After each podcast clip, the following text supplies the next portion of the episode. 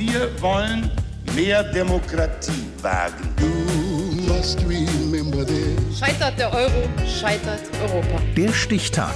Die Chronik der ARD. 19. Juni 1972. Heute vor 50 Jahren schenkte Kubas Präsident Fidel Castro der DDR die Ernst-Thälmann-Insel in der Karibik.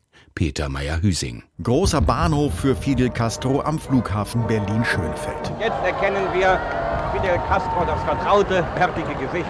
Der Maximo Lieder von der sozialistischen Karibikinsel besucht zum ersten Mal den Bruderstaat im Osten Deutschlands. Und SED-Chef Honecker ist ganz aus dem Häuschen ob der Ehre. Am vorletzten Besuchstag breitet der Karibikkommandante plötzlich eine große Landkarte Kubas vor dem verdutzten Honecker aus. Es ist ein Geschenk, sagt Castro. Wo eingezeichnet ist El Cayo, que lleva el nombre de Ernest Tellman. eine Insel, die den Namen Ernst Thälmann trägt. Y la playa RDA. Cayo Ernesto Thälmann und Playa RDA, Palmen, weißer Sandstrand. Werden aus realsozialistischer Tristesse der DDR nun bunte, exotische Fantasien?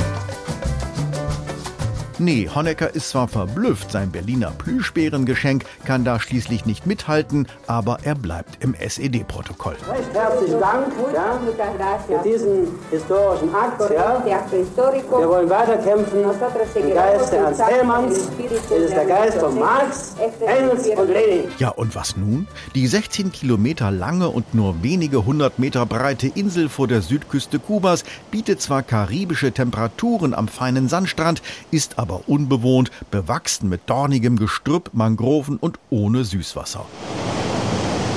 Nichtsdestotrotz wollen einige hochmotivierte kubanische Kommunisten am Playa RDA eine monumentale Thälmann-Büste aus Beton aufstellen. Bei der feierlichen Enthüllung ist Manfred Sawicki, Ausbildungsoffizier der DDR-Handelsmarine, eher zufällig mit seiner Super-8-Kamera zugegen. Denn rund um die Insel war ein kleines Atoll, sodass wir alle in die Ruderboote umsteigen mussten, bis ungefähr vor die Brandung rudern mussten und bis zur Insel warten. In Ostberlin weiß man immer noch nicht so recht, was man mit dem Inselpräsent nun anstellen soll. Aber schöne Bilder sind ja immer hilfreich. So schickt man erstmal die Schlagerstars Frank Schöbel und Aurora La Casa für eine TV-Produktion singend über den DDR-Strand. Und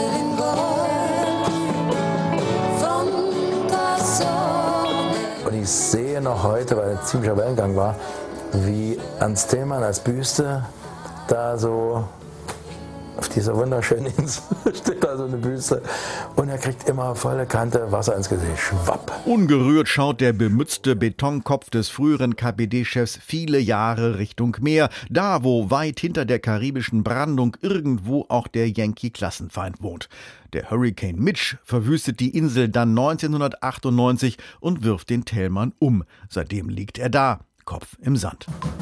Und die Schlauberger, die glaubten, nach der Wiedervereinigung könne man nun ein 17. Bundesland vor Kuba reklamieren oder Malle 2.0 ausrufen, wurden enttäuscht. Das große Geschenk hatte lediglich realsozialistischen Symbolcharakter von wegen Völkerverständigung und so. Ein Stück seiner geliebten Insel tatsächlich den Ostberlinern zu schenken, das hätte Fidel Castro nie ernsthaft erwogen. Deshalb gab es die Cayo Ernesto Thälmann lediglich als symbolisches Geschenk unter Brüdern, überreicht am 19. Juni 1972, heute vor 50 Jahren. Der Stichtag. Die Chronik von ARD und Deutschlandfunk Kultur. Produziert von Radio Bremen.